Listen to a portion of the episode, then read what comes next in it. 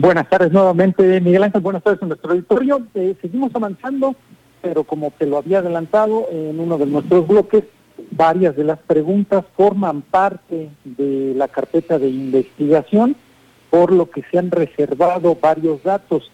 Únicamente se pudo confirmar por parte del secretario de Seguridad Ciudadana que la empresa de seguridad privada sí contaba con los permisos vigentes. Ese fue uno de los cuestionamientos que hizo el diputado Juan Guevara quien continúa con eh, la voz, haciendo los cuestionamientos a tanto coordinador estatal como al titular de la Secretaría de Seguridad Ciudadana, Miguel Ángel Contreras.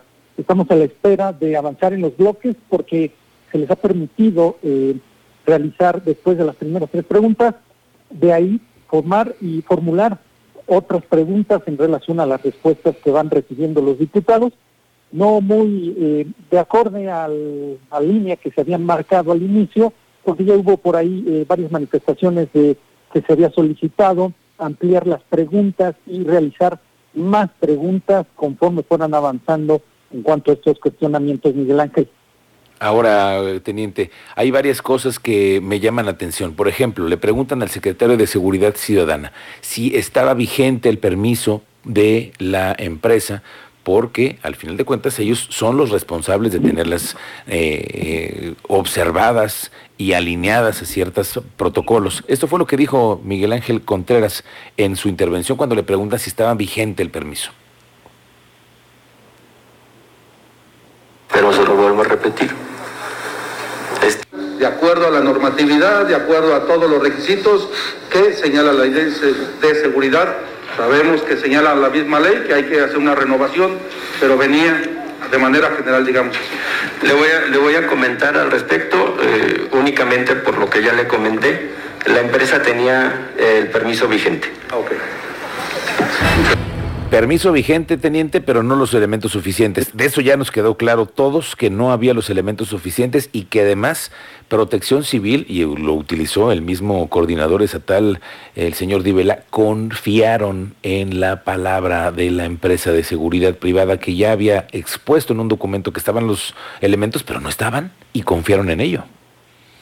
Sí, señala también, cabe hacer ahí la anotación, que ellos recibieron... Eh, de manera escrita ese reporte y que además forma parte de la carpeta de investigación por no confirmar que estuvieran físicamente o contaran con los elementos que habían ellos pronunciado y corresponde a la fiscalía ya ese cuestionamiento, corroborarlo y avanzar en esa carpeta de investigación en cuanto a ese dato en específico que refiere.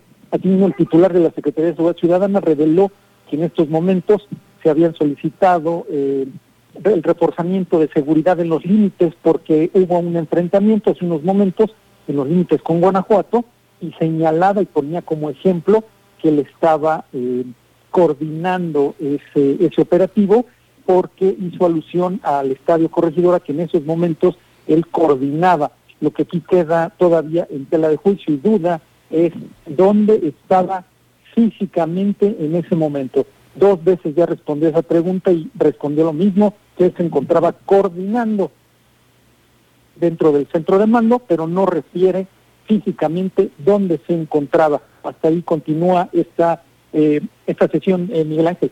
Sí, hay un, eh, tenemos ahí un audio en donde dice el secretario de Seguridad Ciudadana en dónde se encontraba. Y esto fue lo que también le explica a los señores diputados. Contesté pero se lo vuelvo a repetir. Estaba atendiendo y coordinando las labores de ese día junto con mi personal al mando. El mismo secretario de Seguridad Ciudadana, por cierto, teniente, hace un momento también él refiere que hubo un enfrentamiento en los límites del estado de Guanajuato, ¿eso es correcto? Sí, correcto, y que él se encuentra coordinando, así como puso el ejemplo, que se encontraba con todo su personal operativo coordinando el reforzamiento de elementos en las zonas limítrofes con Guanajuato. También lo declaró. A ver, escuchemos.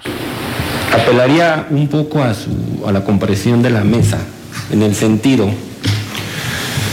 de que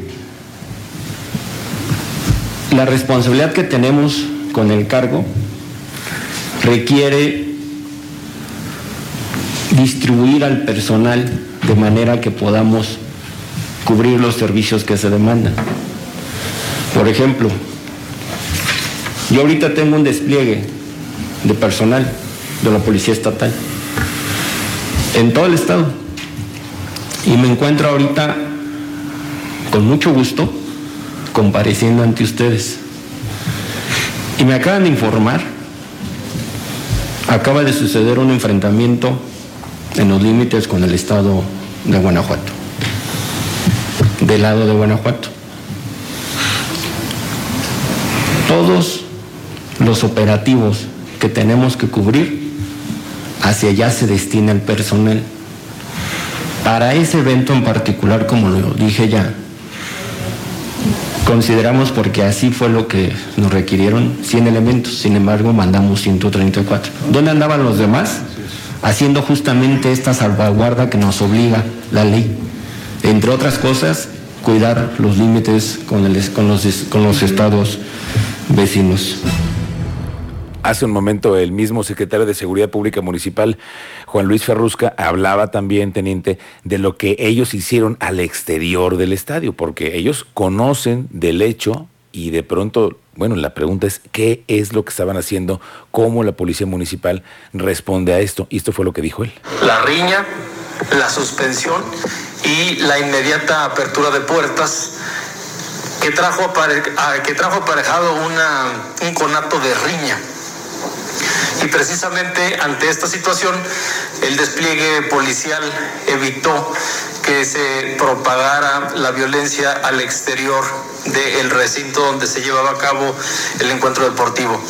Y precisamente por ello, dada la coordinación, las funciones que teníamos y sobre todo la el, conato que evidenciaba la posibilidad de que la violencia pudiera desplazarse del interior hacia el exterior, se privilegió la seguridad y la integridad de las personas.